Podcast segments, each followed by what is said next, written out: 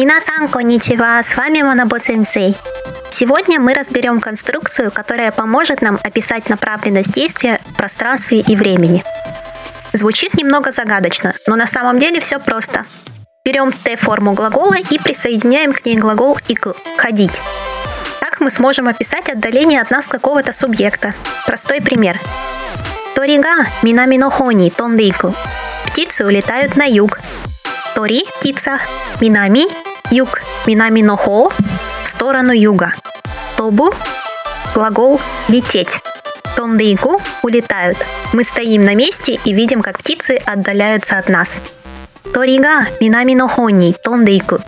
Еще с помощью грамматики тейку можно описать непрерывность или постоянную повторяемость действия. В таком смысле глаголы с тейку часто используются в новостях, так как помогают описать какую-то тенденцию или сделать прогноз.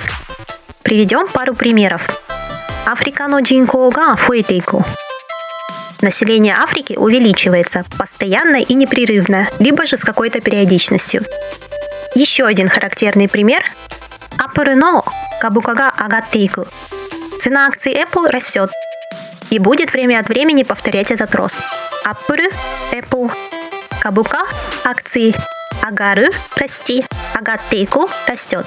Apple но кабукага агатейку. Цена акций Apple растет.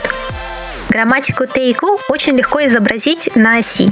Представьте, что мы стоим на какой-то точке, а мимо нас что-то непрерывно проходит вперед, будущее.